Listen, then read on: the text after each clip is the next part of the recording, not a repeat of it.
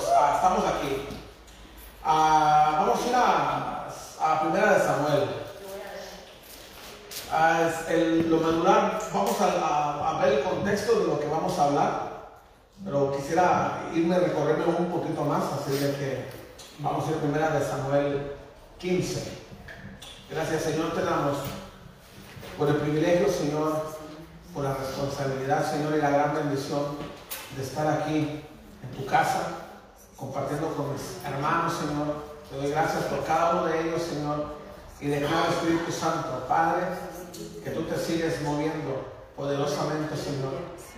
Y declaramos, Señor, que nuestra mente, nuestro corazón está receptivo, Señor, a lo que quieres el día de hoy, Señor. Gracias te damos, Señor, y declaramos que siempre estamos nosotros en victoria. Declaramos que el bien y la misericordia tuya, Señor, nos va a seguir, está con nosotros todos los días de nuestra vida, en el nombre de Cristo Jesús y los que están viéndonos ahí. Y el pueblo de Dios dice, Amén. Amén. Bueno, pues vamos a ir a primera de Samuel a 15. Vamos a ver el contexto, como les hablaba, y aquí vemos, y lo que dice al principio es cuando la desobediencia de Saúl. Primera de Samuel 15.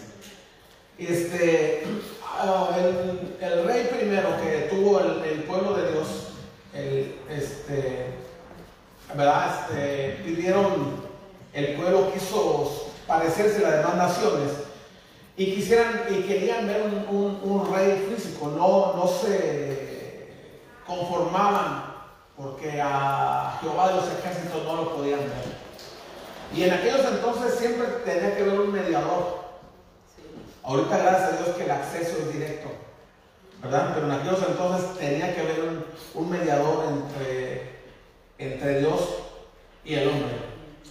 Y el pueblo quería, exigió un rey y Dios les dio un rey llamado Saúl, ¿verdad? Un muchacho que se que hubo un caos en su casa, un, problema, se le perdieron unas burras a su, a su papá desde su casa y por causa de esa pérdida anduvieron él buscando las burras y se llevó un, a un acompañante de a un siervo de él y fueron a buscar esas asnas, a buscar ahí y resulta que se encontró con el llamado de Dios en el camino por allá donde fueron ¿verdad? Este, mandaron a avisar, ya regresense, ya las burras aparecieron. Y, este, y él no buscaba un reinado, no buscaba nada. Y ahí se encontró de que él, él fue proclamado rey, halló gracia delante de la gente donde él, él andaba buscando, vuelvo y repito, y se encontró en medio de gente importante. Y fue llamado rey ahí. Entonces él estuvo sirviendo ahí por medio del profeta, que aquel profeta que su mamá clamó y la confundieron con una borracha. A su mamá del profeta este que está, que aparece aquí en la escena, a su mamá clamó porque le hacía bullying. Le hacía bullying una señora que compartían el mismo marido, vaya la redundancia. Y la mujer le hacía bullying y se burlaba de ella ella sí tenía hijos, le, podía, le pudo hablar, le dio hijos a este hombre. Y el, el Señor en su manera de consolarla, ella le decía que no te basto yo más que varios hijos. Pero en realidad es que no es cierto, nadie puede ocupar un lugar de nadie, incluyendo a nuestros hijos. ¿Entiendes? Y ella él, él de cierta manera se me hace un comentario egoísta porque él sabía lo que era amar a un hijo, porque ya tenía hijos con la otra. Pero Ana quería a sus propios hijos. Y se burlaban de ella, entonces ella decidió vaciar su corazón, vertirlo a Dios. Y no se quedó con ese hijo, ella cumplió la promesa. Fue y dijo, Señor, si me das un hijo, yo lo voy a dedicar. Y ella cumplió. Y total ese hijo estaba ahí y era, Dios lo usó y resulta que por medio de, este hombre de Dios, ya niño creció, ¿verdad? Y era el profeta, Samuel. Entonces, vamos a ir al 9. Dios le había dado órdenes específicas de acabar con un pueblo, con los, amalecitas, ¿verdad? Y este y el rey que habían, el rey primero que tuvo el pueblo de Dios no accedió a eso porque él pensó conveniente lo que él pensó en su corazón que era lo mejor. Dice el 9, 1 Samuel 15, 9, dice, y Saúl y el pueblo perdonaron a Agag, y, a y a lo mejor de las ovejas y del ganado mayor, de los animales engordados, de los carneros y de todo lo bueno, y no lo quisieron destruir, mas todo lo que era vil y despreciable destruyeron. ¿Verdad? Dios le había dado la orden de acabar con todo, animales, todo, todo. Entonces, pues él, él en cierta manera, él vio lo que, vuelvo a repito, vio lo que en sus ojos naturales él pensó y se dejó llevar por lo que la gente opinó, el pueblo. El pueblo dijo, pero ¿cómo? O sea, él dijo, la orden es acabar con todo. Entonces, él escuchó la voz popular, el pueblo, el populacho, chusma, la gente, le habló y le dijo, pero ¿cómo vamos a hacer esto? Velo, ve el ganado, qué bonito está. O sea, ¿en qué cabeza cabe? Y, esa palabra de en qué cabeza cabe de repente es contraproducente porque nuestros ojos ven algo y la orden de Dios es otra, lo opuesto. Viene siendo como el, el reino de Dios, el reino de los cielos viene siendo como el reino del revés. Dios nos dice que bendigamos a alguien, que oremos por alguien, que amamos a alguien, que nuestra naturaleza dice que no. O sea, si vamos a bendecir a alguien, eso le pasó a la vida de Zareta.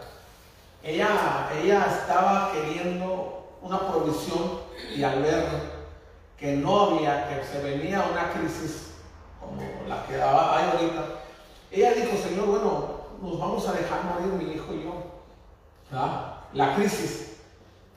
Y, ella quiso hacer eso en su pobreza extrema. Dios le dijo, no, vaya a alguien y tú lo vas a atender y le vas a dar de comer, pero no tengo. De eso se trata el Evangelio, de eso se trata las buenas nuevas. Así es el reino del revés, es al revés. Lo de Dios es al revés. Hay que bendecir a alguien con dinero, no traigo dinero, algo por ahí tiene que haber. La, la viuda aquella que fue y le dijo, tu sierva nada tiene en su casa, su esposo se había muerto, y le dijo, el varón de Dios le dijo, ¿qué tienes en tu casa? Tu sierva nada tiene. Búscale, búscale por ahí, tiene que haber algo. Y encontró una vasija polvosa ahí, vieja. Y esa, eso, eso que ella lo tenía por olvidado, por basura se puede decir, los chunches, Dios con esa la usó para ser una empresaria grande, para pagar todas las deudas y seguir un negocio que Dios le proveyó el aceite para que ella pudiera mantenerse ella, pagar lo que se debía, los hijos ya no se los quitaron como esclavos. Entonces, ese es Dios, ese es el Dios que tenemos. Entonces, el loco humano vio y empezamos a opinar, la gente empezó a opinar y dijo, esto no, ¿Y qué piensan ustedes? Le, le, dijo el rey, él sabiendo de que Dios le había dado una orden.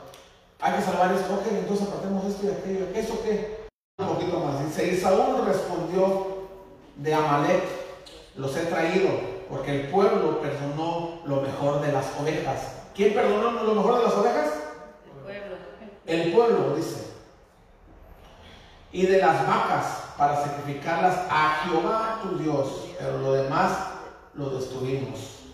Eso, eso fue cuando el profeta que le dijo que su mamá fue, lo consagró al, pueblo- al templo, fue y le dijo, ¿qué es eso que escucho allá? Es un ganado, ¿qué- ¿de dónde salió? Y ya él pues dijo el pueblo, la gente, ¿verdad? Dice, y Saúl respondió, de Amalek los han traído, los han traído, no lo hemos traído, porque yo di la orden de traerlo, ¿no? Porque el pueblo perdonó lo mejor de las ovejas, él, ya estaba justificándose porque él ya estaba sabiendas de que él había hecho lo incorrecto de parte de Dios. Que vaya la redundancia, que esto le costó caer de la gracia de Dios el puesto de rey. Entonces, vamos a ir al 20. Dice, y Saúl respondió a Samuel, antes bien, he obedecido la voz de Jehová y fui a la misión que Jehová me envió. Y he traído a Agag, rey de Amalek, y, he destruido a los amalecitas. Ojo, trajo al, al rey y destruyó a los demás, pero el rey pertenecía al mismo pueblo, tenía que haber muerto, dice. Entonces el 21, mas el pueblo tomó del botín, le volvió a echar la culpa al pueblo, mas el pueblo tomó el botín, ovejas y vacas, las primicias del anatema, para ofrecer sacrificio a Jehová tu Dios en Gilgal. Él iba a agarrar esa anatema para hacer sacrificio a Jehová. ¿verdad? Él quiso justificarse de eso. Y él mismo llamándolo anatema. Y Dios nos habla y nos ha dicho en, la palabra que Él quiere cuando se le sacrifique algo, se le tiene que sacrificar sano. Un animal perfecto, ya sea paloma, sea borrego, sea cualquier tipo de ganado vacuno, tiene que ser sano, no tiene que estar enfermo, que a todos se va a morir, mejor hay que sacrificarse a Jehová. Entonces dice Jehová, no, si me vas a dar algo, dámelo bien. Si me vas a dar algo, dámelo de corazón. Si me vas a dar algo, algo que esté bien, algo que lo vea. Si no, es un sacrificio. Un sacrificio es diferente a, a sentir dolor o vivir en dolor. A veces nos confundimos que algo que queremos vivir en dolor o algo que es un sacrificio, un, un sacrificio, un sacrificio, perdón, va más allá de tus capacidades que tú sientes que puedes dar el dolor, si te mantienes en el dolor, pero el, el dolor viene siendo un aliado de un sacrificio. Porque si no, no fuera sacrificio, en hacer algo para alguien o para la familia, tiene que causar dolor. Y eso, el dolor, tú vas a decidir si claudicas, si renuncias o sigues adelante en pos de algo que Dios te enseñó, en pos de algo que donde Dios te va a llevar. Entonces el dolor va acompañado de un sacrificio. Pero es diferente cuando es el, el puro dolor sin sacrificio. Cuando es el puro dolor te puede ser contraproducente a que tú puedas sentir autocompasión de ti, no por los demás. La compasión es buena, la autocompasión destruye. ¿Por qué? Porque la, la justificación, la auto, o sea, auto es que tú misma te vas a justificar o tú misma te vas a tener piedad por ti misma, cosa que a veces se le llama la autocompasión. La compasión al prójimo, el amor a los demás es diferente al auto, el autoamarse ya viene siendo cuando se brinca de amarse uno, el autoamarse ya se brinca a ser vanidoso uno y, se desvía. Parece lo mismo, pero va para mundos diferentes. ¿Sí, sí me sigue? Entonces dice, y, y le echó la culpa. Entonces, al verse acorralado, dijo, bueno, de esto, pues, de esta anatema, dice, que me lo traje de allá, se lo quiero dedicar a Jehová. En Gilgal, el 22. Y Samuel dijo, ¿te complace Jehová tanto los holocaustos y víctimas como en que se obedezca a la palabra de Jehová? Ciertamente el obedecer es mejor que qué? Que los sacrificios. Que los sacrificios. Y el prestar atención que la grosura de los carneros. O sea, la obediencia, prestar atención, obedecer. Porque como pecado de adivinación es la rebelión. y como ídolos e idolatría la obsesión, la obstinación, perdón. Por cuanto tú desechaste la palabra de Jehová, Él también te ha desechado para que no seas rey. Entonces lo, que nos dice aquí, la, que la adivinación viene siendo un, nivel a como Dios lo tiene, a ser un, un adivino, un brujo, a, a, ser desobediente, a ser este, a no prestar atención, a no prestar el oído, que es lo que Dios quiere de mí. Porque sabemos que Dios está, ¿verdad? Dice a mí, que, que dice, órame a mí, dice Dios, ¿verdad? Pídeme lo que quieras. Y si tú lo, crees de verdad, va a acontecer, ¿verdad? Entonces Dios, quiere decir que Dios está con el, con el oído. Está así. Pero uno también tiene que estar, ¿qué es lo que quiere Dios también? No, no de que Dios siempre está para complacernos a nosotros. Nosotros tenemos que complacer a Dios siendo obedientes, como dice aquí. Ser, siendo obedientes. Y si no somos así, dice que, nos, que nos pone nos como nos pone como un pecado de adivinación, como si fuéramos brujos, ¿no? Dice que, la rebelión viene y la idolatría ahí mismo. Entonces se, sintió mal el, el, rey Saúl, pero él sabía que, que su fin había llegado por causa de pretender querer ayudar a Dios en las decisiones. Dios ya había hablado, Dios ya había dicho, y sus ojos miraron algo que pareció a él bueno, y se fue sobre eso, y sin consultar a Dios ni nada, Dios ya había hablado. Ahora dice que de ahí hicieron una buena relación, hicieron una buena relación entre el profeta y el rey. Dice que el profeta se quedó llorando a, este rey. Porque yo creo que tanto tiempo que convivieron juntos, surge una amistad. Dice que se quedó llorando y, decía Dios, ¿hasta cuándo vas a dejar de, llorar a Saúl? Ok, ¿quién rey? Vamos a buscar un rey. Vamos a ir al 16. Dijo Jehová a Samuel, ¿hasta cuándo llorarás a Saúl, habiéndolo yo desechado para que no reine sobre Israel? Llena tu cuerno de aceite y ven, te enviaré a Isaí de Belén, porque de sus hijos me ha provisto, me ha provisto de rey. Y dijo Samuel, ¿cómo iré? Si Saúl lo supiera, me mataría. Jehová respondió, toma contigo una becerra de la vacada y di a ofrecer sacrificio a Jehová el venido. Y llama a Isaí el sacrificio, y yo te enseñaré lo que has de hacer y me ungirás al que yo te dijere. ¿Verdad? Aquí, aquí, si le ponemos atención aquí, pareciera, o sea, aquí el profeta Samuel le tenía miedo, porque él tenía que decir a dónde iba a llegar, y él tenía que decir a lo que iba. Y Dios y él hicieron una estrategia de, él iba a ungir al rey, ¿verdad? Y un padre de familia que tenía varios hijos. Pero él para que no dijera que iba a, a, buscar un rey, porque él sabía que se iba a levantar el que ya había sido desechado para acabar, como cuando quisieron acabar con el rey de reyes y señor de señores, cuando quiso engañar, a, hacerse sumiso un, un, rey llamado Herodes que le dijo, ¿a dónde van magos? Vamos a ir a adorar allá a. En cuanto lo encuentren, me avisan para ir a adorarme. Pero él lo iba a ir a matar. Entonces él sabía lo que hacía. Entonces hicieron algo ahí, Dios y el profeta. le dijo, ok, vamos a decir entonces, te llevas una becerra y vas a hacer un holocausto. Cuando te pregunten lo que vas a hacer, dices que vas a venir a traerme sacrificio a mí e invitas al padre de familia de donde va a salir el rey que yo ya lo tengo. Yo ya sé quién es. Entonces, fue. Y como sabemos, seguimos avanzando. El 6 dice, aconteció que cuando ellos vinieron, él vio a Eliab y dijo, de cierto delante de Jehová estás ungido. Él le pasó lo mismo, lo que le pasó al rey que había sido desechado anteriormente.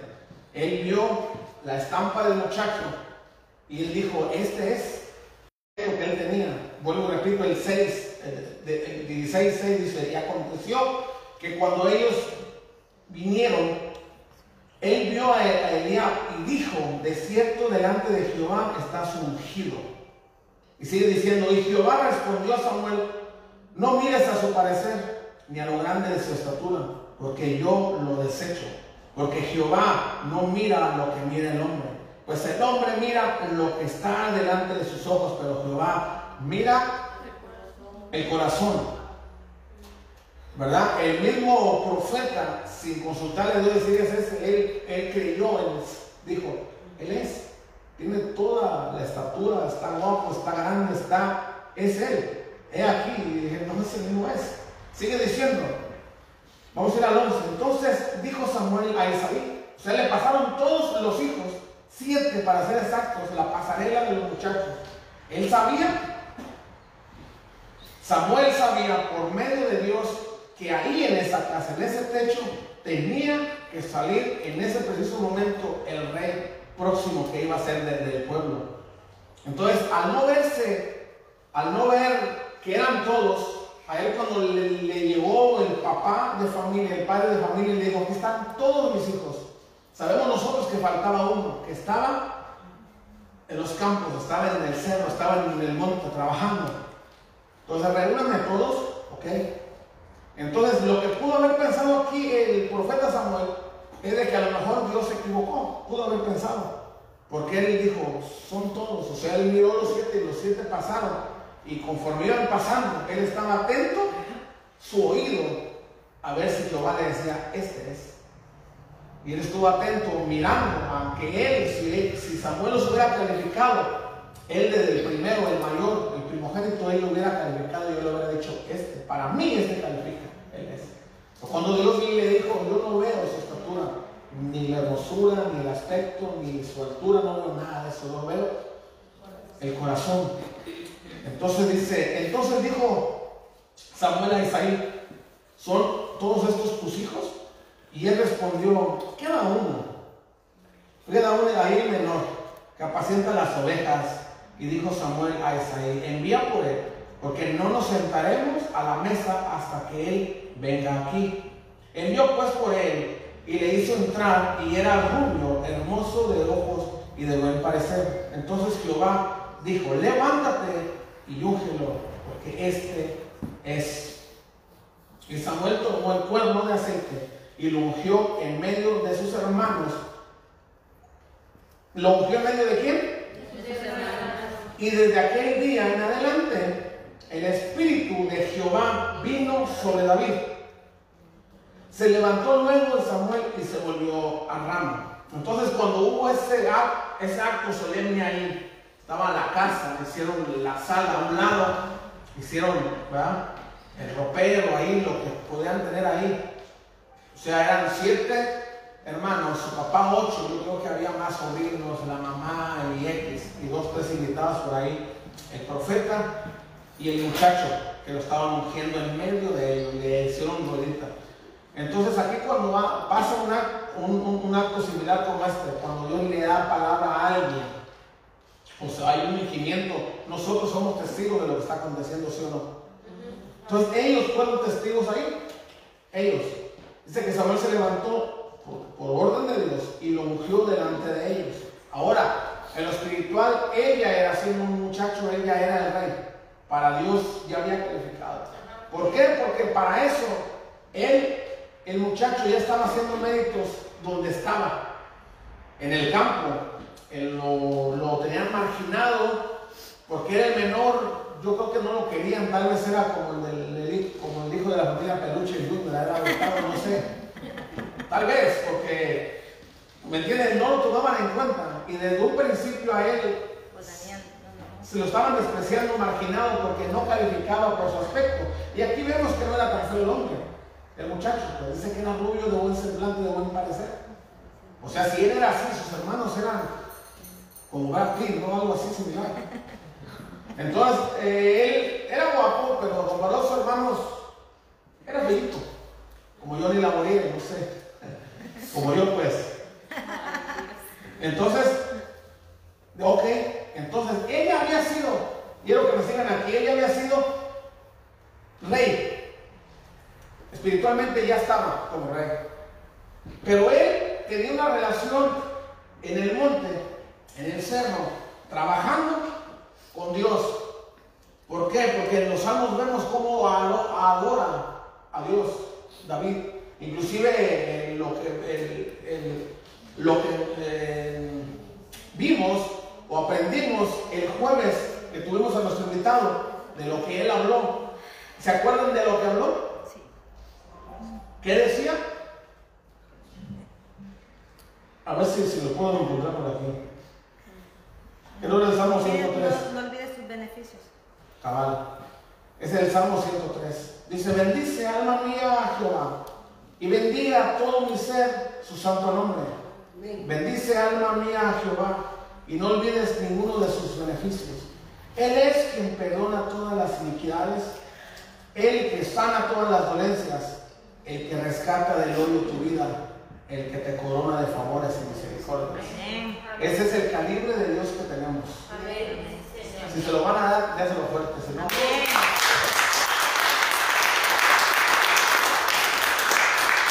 Como ese tipo de y muchos más que los conocemos, que son una chulada, son, son unos poemas para Dios.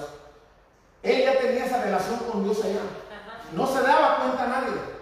Él estaba trabajando, siendo marginado, siendo olvidado, siendo denigrado tal vez allá. Pero él aprovechaba el trabajo. Él aprovechaba a grado tal que ellos ni sabían que era músico el muchacho. Si es que se llevaba a pastorear y se llevaba su arpita y se ponía con el arpa a orar y ahí se inspiraba y hablaba a Dios y le dedicaba unos poemas a Dios y empezaba a hablar a Dios. Entonces Dios dijo, eso,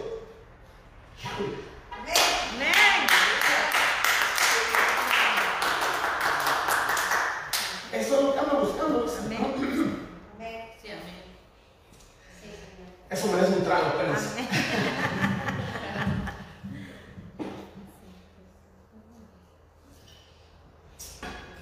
Lo que vimos la semana pasada, que Dios le, ha- le habló al hombre en Apocalipsis, al hombre de Dios, a Juan, y le dijo, agarra esta regla, mide el templo, mide el lugar santísimo, el altar, y mide a los adoradores. Y Dios encontró eso. Dios está buscando gente que lo, de espíritu en verdad, que lo ame. De verdad. No, no es para llenar un lugar, nada. Para estamos aquí y nuestra eternidad, si llegamos allá, eso es lo que va a hacer. Adorarlo. Diga conmigo, Santo, Santo, Santo es el Señor. Toda la eternidad, vamos a estar así.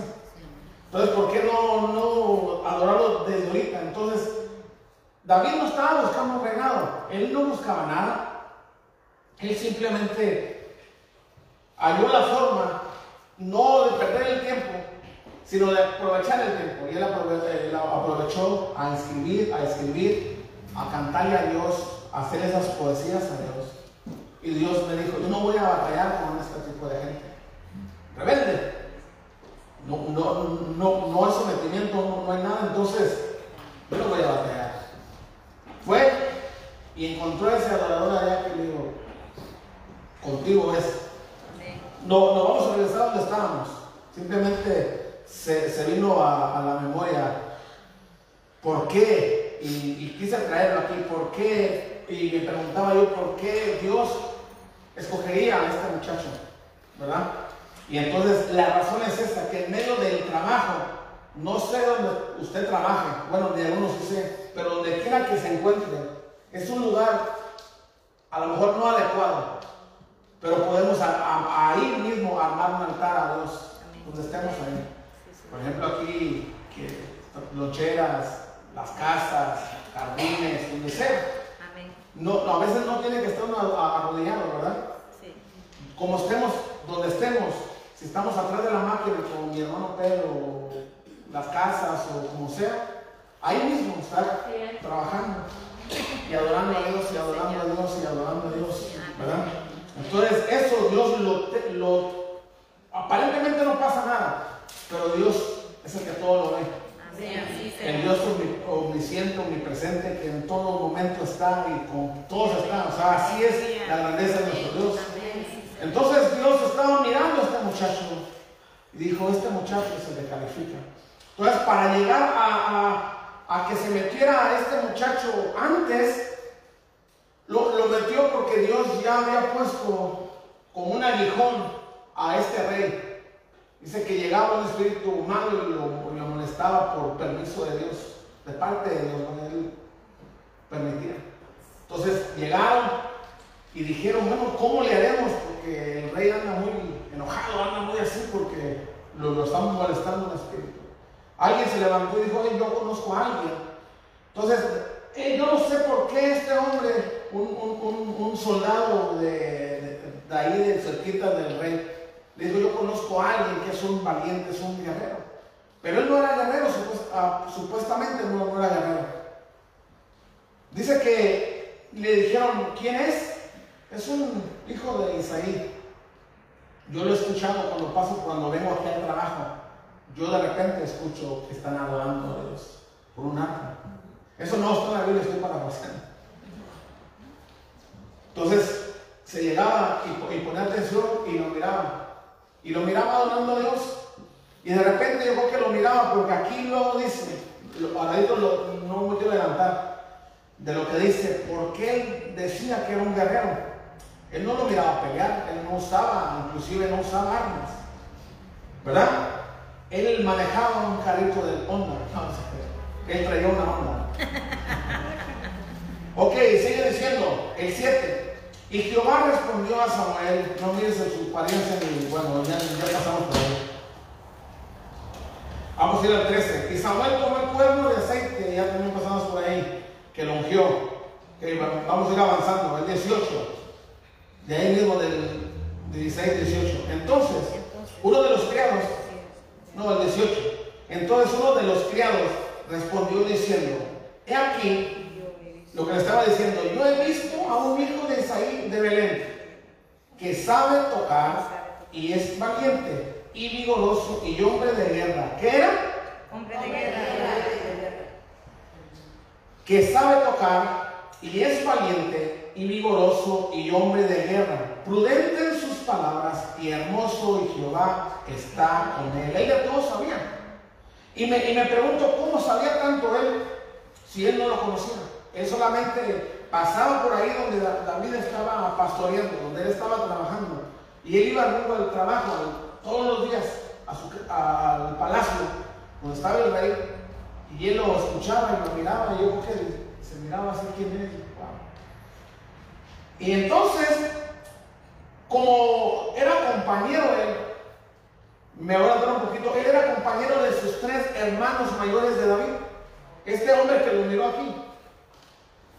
En el 18, entonces, uno de los criados respondió diciendo, he aquí yo he visto a un hijo de Isaí de Belén que sabe tocar. Él lo vio tocar, nada más. Él no sabía de lo demás. Entonces, ¿cómo se, se daría cuenta él de lo demás tal vez?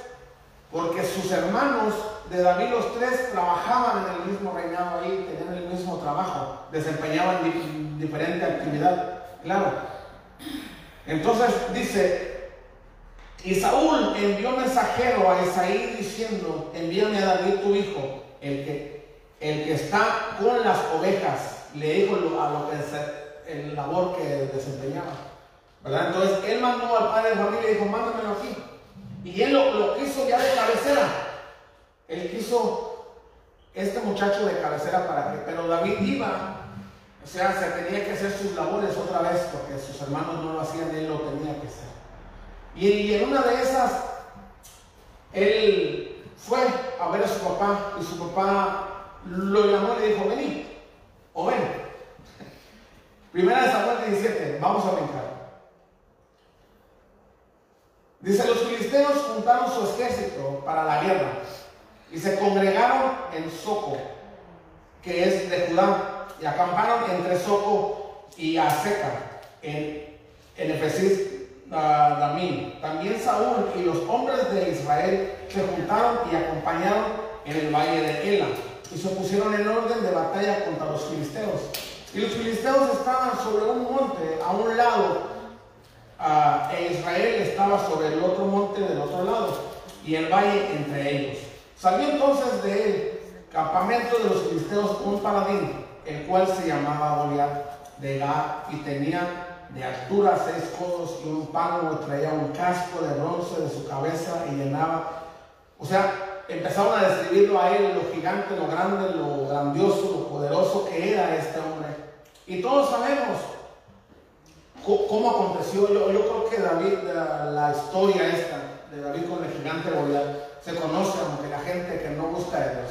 O sea, ha habido- es, muy, es muy famoso esto. Ah, El 8, vamos ir, dice. Y se paró y dio voces a los escuadrones de Israel diciéndoles, para que os habéis puesto en orden de batalla. Yo soy, no soy yo el filisteo y vosotros los siervos de Saúl. Escoged entre vosotros un hombre que venga contra mí. Si él pudiere pelear conmigo y me venciere, nos- nosotros seremos vuestros siervos. Y si yo pudiere con más que él y lo venciere, vosotros seréis vuestros siervos y nos serviréis. Y añadió el filisteo, hoy yo he desafiado al campamento de Israel. Él estaba mofando de todos esos cobardes que ninguno le brincaba. Él solo iba y aventaba a su escudero, porque te- tenía ayudante, este hombre. Y él ofendía al escuadrón del ejército, a la nación santa que Dios había escogido. Y se mofaba de decir, yo no sé desafiado, no pasa nada. Y para ir, dice que 40 días estuvo así. Dice que de día y de tarde. O sea, de cierta manera, ¿cuántas veces fueron? 80 veces. 80 veces iba con la misma cantaleta y le restregaba en la cara que eran unos cobardes, que no hacía nada. Y aquí estoy. Yo dice, póngame a quien quieran de ustedes de ahí. Ahora que si yo pierdo nosotros, vamos a servirle a ustedes. Y si no, ustedes van a ser nuestros siervos.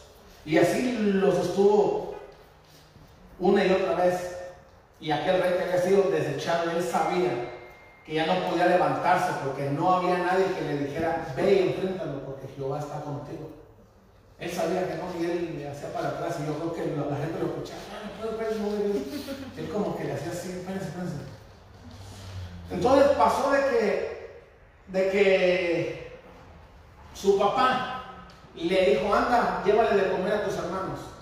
Quiero escuchar noticias de ellos y a ver si están bien. Y me traes de cada uno de ellos una prenda para saber que están bien. Oh, mira, y te llevas estos 10 quesos para el jefe de mí. Se lo das ahí de parte de mí. Ok, Fue este muchacho que ya habían dicho, habían recomendado antes que él era valiente, era esforzado, que cantaba bien y, y toda la cosa. Pero a él no, no lo querían poner donde rendía, donde Dios ya lo estaba capacitando a escondidas, atrás de bambalinas. Aparentemente él, él era un servidor X, cualquiera, un, muchacho que nadie daba nada, por él. Entonces cuando llegó dice la palabra que, que llegó y se escuchó el, gran alboroto. Y cuando él estaba ahí, dice que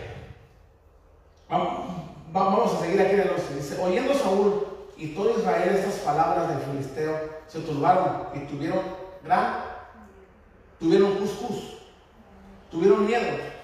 Y David era hijo de aquel hombre, afrateo de Belén, de Judá, cuyo nombre era Isaí, el cual tenía ocho hijos. Y en medio de, eh, eh, y en tiempo de Saúl, este hombre era viejo y de gran edad entre los hombres. Y los tres hijos mayores de Isaí habían, habían ido para seguir a Saúl a la guerra. Y los hombres de sus, y sus nombres de sus, tres, de sus tres hijos se habían ido a la guerra eran Eliab, el primogénito, el segundo Abinadab y el tercero Sama. Y David era el menor. Siguieron pues los tres mayores a Saúl. Pero David había ido y vuelto dejando a Saúl para apacentar las ovejas de su padre en Belén. Es cuando le digo que cuando llegó y le tocó a él Y él lo pidió que se quedara allá con él. Pero él tenía labores que hacer, porque nadie las iba a hacer por él. Y era un muchacho comprometido con su papá. Él, se pudo haber dicho, ok, yo me quedo con el rey aquí. Y si el papá se ponía rebelde, que no decía, simplemente le cortaban la cabeza. Pero por amor a que su papá no se pusiera rebelde, que no le cortaban la cabeza al rey, él iba cuando le sugerían que tenía que llegar para el rey. Y el rey ni lo conocía, ni le prestaba atención. Volvemos a lo mismo. Él pasaba desapercibido donde sea, no le importaba a la gente. Él tocaba y era el que Dios usaba para calmar al rey. Inclusive lo, lo dormía con sus alabanzas a Dios, con los poemas, tocándole. Y el rey así se, se encontraba paz y se, y se dormía. Él no, nunca le prestó atención a quien Dios usaba para que pudiera do- dormir en paz. Amén. Dice, entonces David hacía do- dos funciones. Dice, y los tres hijos mayores de Isaí habían ido para seguir a Saúl a la guerra. Ya leímos, el 14. Y David era el menor, siguiendo pues los tres mayores a Saúl. Pero David había ido y vuelto dejando a Saúl para apacentar las ovejas de su padre en Belén. Venían pues aquel filisteo por la mañana y por la tarde, y así lo hizo durante 40 días, o sea, 80 veces. Vamos a ir al 33. Dijo Saúl a David, no podrás ir tú en contra de aquel filisteo para pelear con él, porque tú eres muchacho y él es un hombre de guerra de su juventud. Ahí, cuando aparentemente, por casualidad, y sabemos todos, y ya está bien trillada esa palabra, en Dios no hay ca- cosa- ¿Cómo es? Casualidades. Que estamos aquí no es casualidad. Es, siempre se dice que escuchar la palabra no es casualidad. Bueno, llegó David y ahí no es la excepción. Llegó David, fue a llevar la comida. Entonces cuando llegó, lo empezó a tratar mal uno de sus hermanos. Entonces él estaba investigando y, y estaba diciendo, llegó el hombre y los insultaba otra vez y él miraba al muchacho, inexperto entre comillas, que nadie hacía nada, él miraba, yo creo, y nadie respondía nada, todos bien espantados, tenían cuscús. Y él empezó a decir, bueno, este, ¿qué onda? ¿Qué está pasando aquí? ¿Somos o no somos? ¿De qué hablas? Chamaco, inso- inso- insolente. Bueno, él les está ofendiendo, él les está retando y nadie brinca nada. Y es más, escuché que lleva tiempo, tiempo, tiempo, 40 días insultándolos. Viene de día y de tarde y viene y no pasa nada. Dijo, yo lo voy a brincar. Al ver que no nadie quiere ir con él, yo voy a ir. Y su hermano se metió en mayor, ¿qué traes tú? Siempre quieres llamar la atención. Empezó a decir cosas similares como estas. Ya vete, ve a lo que veniste, ¿a qué veniste? A dejar de comer. Bueno, ya lo dejaste ya, lárgate a tu casa. Lárgate a tu trabajo, no tienes que estar vivo, ¿no? A ver, espérate. Y lo dejó hablando a su hermano, su hermano se enojó. A ver, ¿en qué estábamos? Bueno, ¿qué le van a dar, pues? Al que le destruya a ese hombre. Oh, le van a dar esto, esto y esto y esto. Todos los premios. Y le dijo, ¿qué crees? Está de por medio la hija del rey también. Que lo mate puede ser el yerno del rey.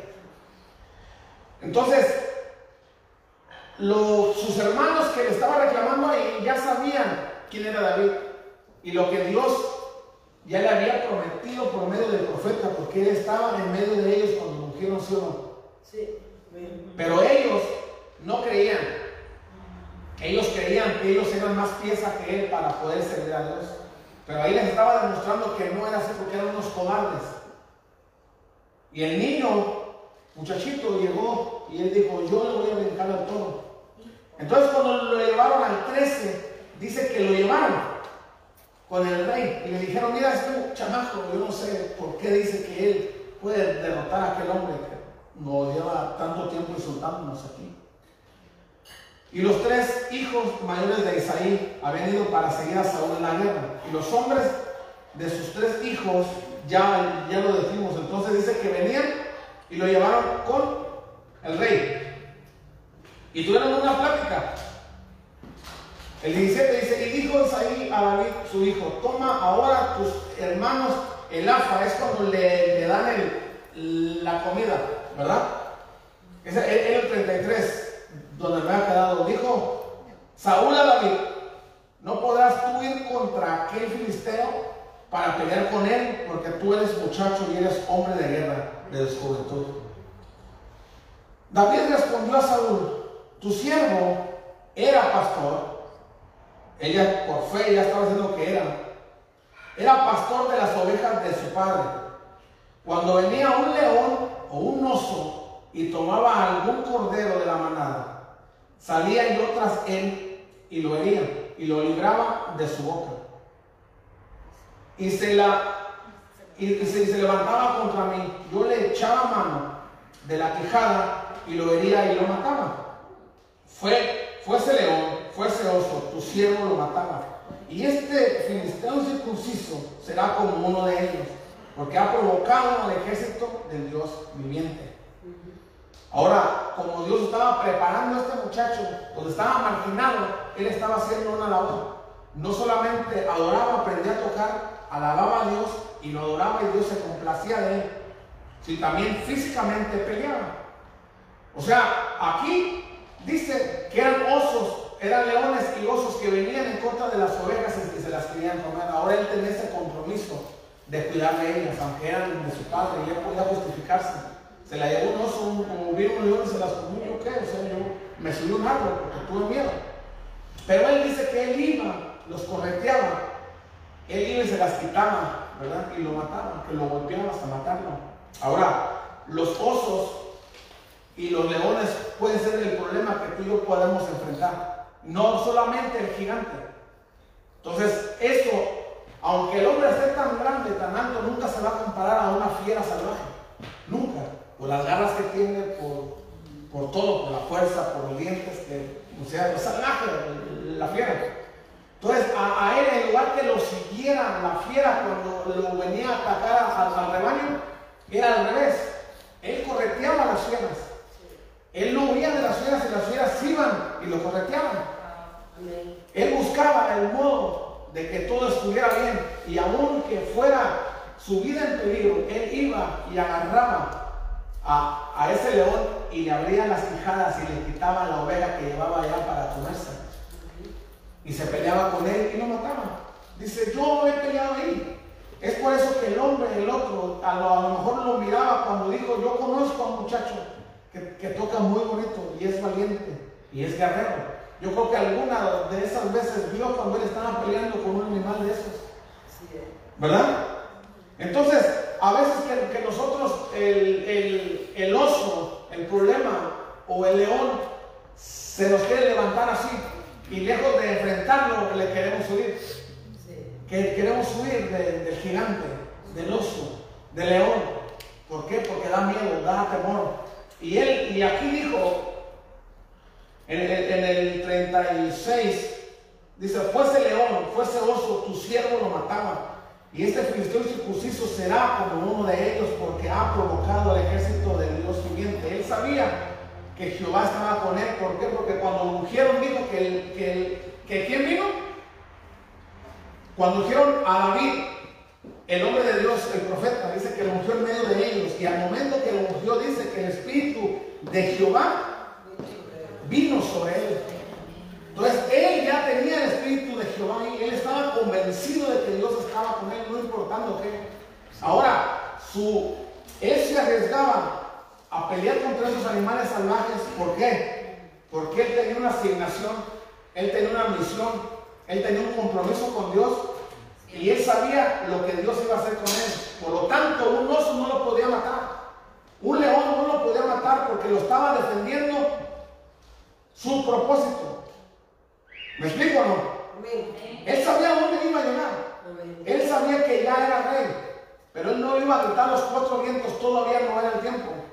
Cuando Dios te da una palabra que tú eres un adorador, una adoradora, que eres una conferencista, que eres un predicador, que eres esto, un evangelista, un maestro para la obra de Dios, no lo eres tal vez todavía. Pero si tú te, dedicas a eso, tú vas en pos de. Porque sabes lo que Dios te habló. Y eso es lo que el propósito te debe de defender, te debe de impulsar, te debe de catapultar para llegar donde Dios te dijo que vas a llegar. Por lo tanto, ninguna pandemia, nada puede tocar tu morada ni a ti, porque tú estás escogido, escogido para un propósito específico para Dios. ¿Me entiende? Entonces, por lo tanto, si tú recibiste una palabra de Dios, no puede acabarte nada. Te haces inmune a las cosas. Aunque te pegue una enfermedad, no importa, tú vas a decir, como, yo voy a librarla de aquí porque esto no me dijo Dios a mí. Entonces, por lo tanto, este oso no me va a matar, este león no me va a matar. Me puede morder, me puede hacer cicatrices, está bien. Entonces, cuando, cuando puedes ir, te, te- te metes eso y, y lo que él David dijo, ¿sabes qué? El Espíritu de Dios está sobre mí. Lo que se venga yo lo voy a doblegar porque Dios está conmigo. Y entonces, él, él iba en el 37 y dice, añadió David Jehová, que me ha librado de las garras del león y de las garras del oso. Él también, ¿qué? Me librará de las manos de este filisteo. Dios no le estaba diciendo a él que se peleara con él. Dios no le estaba diciendo, peleate con el filisteo, yo te mando, yo voy a estar contigo. No. Él estaba convencido de lo que Dios ya le había dicho. Y por lo tanto él estuvo mirando que nadie reaccionaba a que este hombre iba y los insultaba, los insultaba, los insultaba, que nosotros somos el ejército de Dios. No somos basura, no somos cualquier cosa. Somos gente escogida, somos gente de reino, somos gente que somos imagen y semejanza del Altísimo. ¿Por qué dejamos que nos insulten de esta manera, gente? Y empezó a decir, yo voy a brincar ahí. Pero si tú no tienes arma, no tengo nada, no necesito eso. Él viene con espada, lanza y jabalina. Y yo vengo en el nombre de Jehová de los ejércitos. Por lo tanto, no me va a hacer daño. Él tenía esa convicción, Dios nunca le dijo, ve y pelea con ese filisteo, con ese gigante. Le dijo, yo estoy convencido de que él tampoco me va a matar. Añadió David, Jehová me ha librado de las garras del león y de las garras del oso. Él también me librará. Él estaba profetizándose victorioso por encima de este hombre que cuando lo describieron aquí todo su armamento, lo que pesaba cada una de las cosas, el yelmo que traía, el casco y la espada pesadísimas. ¿Por qué? Porque alardeaba de su fuerza, alardeaba de, de- de su estatura, alardeaba de su aspecto que imponía respeto, imponía miedo. Pero él, él, lo mismo, él aplicó. Por eso Dios dice que él, este hombre, que cometió muchos pecados y errores como tú y como yo, Dios lo llama conforme a su, a David. Así lo llama. ¿Por qué? Porque él no estaba mirando lo que estaba enfrente de sus ojos tampoco. Así como Dios, cuando el profeta se equivocó y dijo, wow, este es el hombre que Dios va a levantar como, como rey. Dijo, no te equivoques, él no es. Yo no veo el aspecto de la persona, yo veo el corazón. Y así mismo, estaba el hombre de tres metros, imagínese usted. Y él, un muchacho joven, y él estaba viendo, lo, lo estaba viendo y decía, no importa qué tan grande puedas estar, problema. No importa qué tan grande puedes estar. A mí Dios me dijo que iba a llegar. Y por lo tanto Dios está conmigo, Dios me habló y no fue ningún hombre. Por lo tanto yo voy a ir, yo voy a llegar. Esto lo voy a superar porque esto no es permanente. Esto me va a catapultar. Esto que me tiene que llegar de fe para yo ir donde tengo que ir. Entonces, eh, y es lo que David se agarraba de ahí. Dice que él no estaba mirando lo que toda la gente vio. Estamos hablando que son miles de personas y es para el que lo estoy. Estoy ocupado. Entonces lo- los miles de personas, incluyendo al rey, que ya habían sido desechados, estaban así, espantados. Y él iba y se mofaba y alardeaba y decía, a ver, ¿quién? ¿Quién? 40 días, dos veces por día, él iba y los insultaba, los insultaba. Este último era, el último ya. Aunque Dios no le dijo a él lo que tenía que hacer si enfrentar al gigante, no, él nunca se llegó a decir, Señor, ¿será que me vas a librar de aquí? ¿Por qué? Porque él entendió que el Espíritu de Jehová posaba dentro de él, posaba con él, estaba con él, y que él ya lo había sido ungido de parte de Dios. Si él no iba, eh, si el oso o los leones o el quien antes no le iba a matar, lo podía dejar renco, a lo mejor con una mano, o sin un pie. Dios no prometió que iba, a entrar al reinado entero. Él se tuvo que arriesgar. Así como cuando Dios le, dijo que fuera a Roma el apóstol Pablo, él nunca le dijo en qué condición o cómo iba a llegar. Y la condición que llegó, que fue Pablo allá, fue naufragando, fue como esclavo. Él no fue en primera línea, en el primer asiento, porque era el ungido de Dios. No. Pero él llegó donde Dios le dijo, vas a llegar a Roma, vas a ir a Roma. Dios nunca le dijo en qué condición y cómo. Entonces cuando él le picó la víbora, ¿qué es lo que dijo? Se va a morir, se va a morir. Me voy a morir. Yo voy a llegar donde Dios me dijo. Esa es la convicción, es tener fe. Se na- naufragaron y dijeron, "No, no se preocupen, nadie va a perecer. Todos vamos a llegar completos, Dios ya me dijo. Entonces, cuando Dios habla, es garantía de victoria. Pero si queremos levantar, que nos levante la mano como victoria es porque tenemos que pelear. Es porque tiene que haber una pelea. Quien quiera pro- proclamarse victorioso tiene que pelear. Tenemos que flexionarnos. No es que nosotros, unos contra nosotros, contra el enemigo. Tú y yo somos uno mismo, somos, somos un cuerpo. Que nos tenemos que fusionar para ser efectivos en las cosas de Dios, para en contra del enemigo. Entonces, tenemos que atacar las cosas espirituales con Lo espiritual. lo espiritual. No es a golpes, no es a palabrerío, no es a nada. Tenemos que doblar rodillas y cuando nuestras rodillas toquen el piso, tenemos la garantía que Dios está con nosotros. Así lo hizo Josafat y su ejército. Amén. Ellos vieron que estaban lo- lo- lo- lo- los amonitas y los moabitas en contra de él, que era un, era un ejército fiero, bravo. Y dijeron, ya la torcimos, ya llegaron. Eso ya valió. Entonces el, el- el profeta que estaba ahí le dijo, no, nosotros la vamos a librar. Vamos a, a adorar a Dios. Cuando adoraron a Dios, cuando se empezaron a hincar y a adorar y a alabar a Dios y los, y los levitas a cantar alabanzas al Señor, empezó Dios el, el- espíritu de, de Jehová a moverse y los confundió entre ellos y los sacaba allá afuera. Y aparte que, que los honró diciendo, mírenlos, ahí están. Ahora todo el motín, todo el dinero de ellos les pertenece a ustedes. Sin haber movido un dedo para pelear. Pero sí se desgastaron en el altar. Se desgastaron cantando y orando, intercediendo. Señor, ten misericordia de nosotros. Tus siervos aquí estamos. Somos indefensos sin ti. Te reconocemos que no podemos hacer nada. Y Dios se encargó de los enemigos y los acabó. Y les dije, mira, por gratitud por eso, porque me adoraron, me reconocieron. Está todo el botín, el dinero de ellos. Les pertenece a ustedes, Josafat. The man. Entonces, familia, a veces que podemos nosotros hablarle al, mismo león y al oso, no tenemos que hablarle, porque en la vida vamos a tener aflicciones. Ese oso, ese león va a venir, ese gigante se te va a presentar, se te va a poner enfrente. El detalle, la pregunta aquí es cómo vamos a reaccionar, qué vamos a hacer. ¿Le vamos a creer a Dios?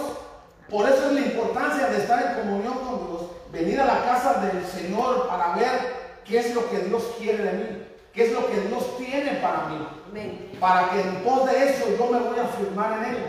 Si Dios me habló y me dijo, y Dios no miente, ¿o caso Dios miente? No. Lo- hay algo que Dios no puede hacer, ¿qué es? Mentir. Dios no hace eso. Y, y- y dice que, que Dios todo lo puede. Dios no lo puede. Dios no puede retractarse y decir, no, yo dije, pero siempre ah, ca- cambié de parecer. No, Dios es, es fiel, es leal. Entonces, Dios es poderoso. Entonces, si cuando te venga ese oso, ese león, que digas, ¿sabes qué? Tú vendrás con espada, lanza y jabalina gigante, pero yo ahora, yo te voy a presentar quién es, a quién adoro yo. Y cuando yo doblo mis rodillas, Él se encarga y pelea por mí. Y, aquí mismo este, David dijo, ¿sabes qué? Nosotros no peleamos así, con armadura. Él les enseñó una forma diferente de pelear. A él le, le- le dijeron, el rey dijo, ok, entonces, ¿y tu equipo de, pelea dónde está? Me dijeron que eras un guerrero, ¿dónde está? Y él explica, no, no, no, yo voy y los, agarro, literalmente les abro las quijadas y los golpeo y los mato. Así voy a matar a ese desgraciado. ¿Cómo fue que dijo? Incircunciso. Así lo voy a matar. Él creyó, estaba convencido. Entonces le dijo, ok, entonces vamos a prepararte, David. Vamos a ponerte la armadura. Y ya pusieron a David así. La, armadura, como estaba joven, dice aquí, pequeño, chico, le pusieron la, armadura y la espada y la gran espada y le pusieron y la armadura y, empezó a salir así de listo David, y digo, espérate. Y el yelmo, el casco bien grande, y no podía, él nunca había practicado eso. Y ahora su vida estaba, estaba en peligro ahí. Y si quieres hacer algo que nunca has hecho, no, no, no lo hagas cuando no tiene que ser. Primero se tiene que practicar antes de. En pos de, previamente tienes que adorar. Previamente te tienes que preparar. Previamente tienes que ayunar. Previamente tienes que hacer lo que tengas que hacer para cuando estés endemoniado o ese problema, ese león, ese oso enfrente de ti, tú ya no vas a, a, a ver a improvisar ahí. Esto, a el otro, no. Lo que ya existe, lo que está enfrente de ti, lo que así como venciste ya, así vas a vencer lo que va a poner enfrente. No vamos a improvisar. No se va a improvisar. Y, David cuando estaba así que no podía decía, pero ¿cómo va a matar Dios si no puedo con la armadura? Digo, "Sa- ¿saben qué? Quiten esto. Yo no peleo así. Así no se pelea, dice. Y empezó a ponerse. Vamos a ir al 45. Entonces dijo David al filisteo, Tú vienes a mí con espada, lanza y jabalina, mas yo vengo a ti en el nombre de Jehová de los ejércitos, el Dios de los escuadrones de Israel, a quien tú has provocado. Jehová te entregará hoy en mi mano, y yo te venceré, y te cortaré la cabeza, y daré los cuerpos de los filisteos a las aves del cielo, y a las bestias de la tierra. Y toda la tierra sabrá que hay Dios en alma 7. Y sabrá toda esta congregación que Jehová no salva con espada ni con lanza, porque de Jehová es la batalla, y es y os entregará en vuestras manos. Cualquier cosa que se puede hacer no es con qué? 47. No es con espada ni con lanza. De Jehová es la batalla. No es a, pedradas. Aquí sí, literalmente se le tuvo que hacer así. Dijo, ok, está bien, él me va a venir a mí cuando venga en pos de mí. Y en cuanto dijeron, listos jóvenes, listos. Y sabía al ojo humano que estaba la balanza inclinada a un favor al filisteo. Pero más no sabían que el chamaco estaba confiando de que Jehová de los ejércitos estaba en él. La fuerza que él tenía para abrir las quijadas de los animales, él estaba ahí. Y él fue y agarró su, su armadura, su onda y sus cinco piedras y se las puso en su morral. dice. Entonces, en cuanto vieron, se puso así. ¡Listos! ¡Vamos! Y dice que corrió a la línea de batalla y en cuanto puso el pie a la línea, ya traía la piedra. Y antes de que se le arrimara, él sabía que si lo abrazaba, si lo agarraba, él, él iba a perder. Entonces, él antes de que viniera, ¡Aduque! La pura frente y lo mató. Lo mató, dice que le cortó la cabeza. ¿Pero por qué? Porque David, David así como, como era fiero para pelear, así como era eso, él adoraba a Dios también. Se puede hacer todo a la vez. Y aquí lo, lo vemos aquí. Entonces él, él, él podía dormir al rey, ¿ah? hacerle el alarrunio, alarrunio. Y se dormía el rey. Y entonces a él, cuando lo dormía y se iba, él iba a seguir trabajando, a seguirse capacitando donde nadie pensaba que él se estaba levantando como rey y que Dios lo iba a, a poner donde lo iba a poner. Entonces familia, con esto termino ya. Ya, ya, ya terminé. Así de que cualquier cosa, cualquier cosa y, siempre, y siempre lo vamos a seguir diciendo, cualquier cosa que se quiera poner enfrente, cualquier animal, animal en el buen sentido, cualquier león, cualquier este, oso, cualquier gigante, ten la certeza, la seguridad que tú tienes las de ganar aunque te veas inferior a los problemas. ¿Por qué? Porque dice, dice el Señor que, que cuando Él se fue en las nubes, que lo levantó, una- que cuando fue levantado, Él dijo que no nos iba a dejar solos, que nos iba a dejar a quién. Al Espíritu Santo. ¿Y qué es tu cuerpo tuyo? Templo del Espíritu Santo. Templo y morada del Espíritu Santo. Quiere decir que así como cuando ungieron a este muchachito en medio de sus hermanos, el Espíritu Espíritu de Jehová vino sobre él. Dios Padre, Dios Hijo, Dios Espíritu Santo es el mismo Espíritu. Quiere decir que el mismo Espíritu que entró en David en aquella ocasión es el mismo que tiene que estar dentro de ti. Entonces tenemos que reaccionar a que Dios no es un perdedor. O sea, tú no eres una basura, tú no eres nada, tú, tú eres alguien es un representante de Dios. Templo y morada eres portador de su gloria. No es cualquier cosa. Entonces, cuando vengan esos a molestarte, ese león o ese oso, ten la certeza y la seguridad que vas a seguir avante. Vas a salir avante a donde Dios te mandó. Pero para eso necesitamos tener, estar seguros de que Dios ya nos dijo a dónde nos va a llevar. O sea que to, toda tibieza, póngase de pie, por favor. Así de que, mire, yo el, jueves, yo me sentí bien, bien, la verdad, me sentí bien bendecido. Recibí palabra de Dios.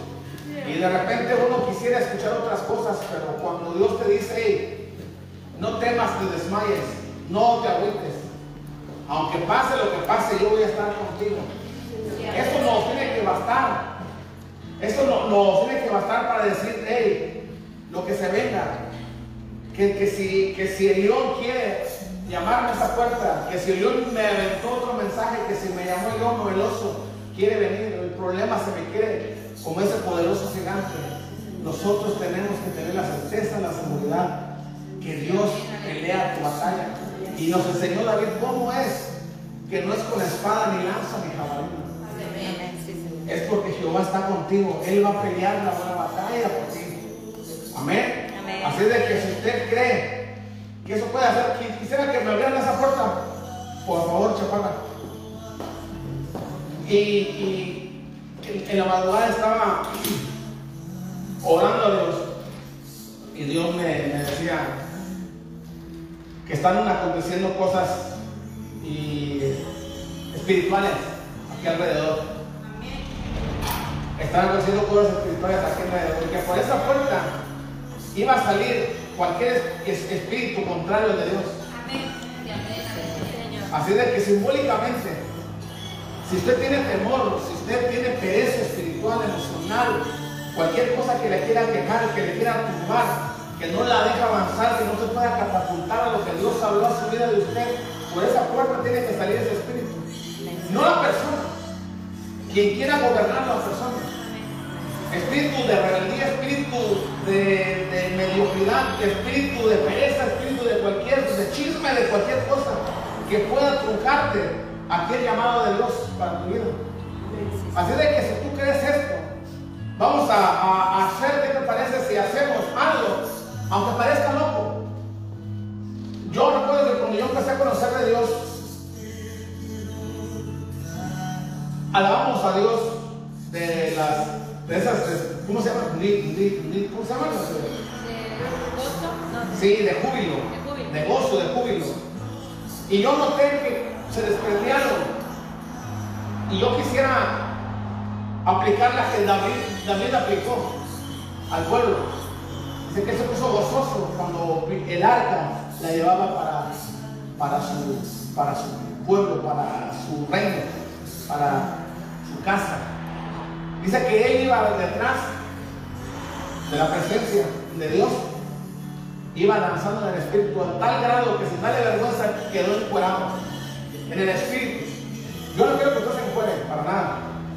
Pero yo, yo, yo quisiera que si le ayuda esto, de que usted misma se ministre, que lo ministre en la alabanza, en Dios y decir, Señor, que usted piense o diga, si lo quiere gritar, no importa, le vamos a subir a la música.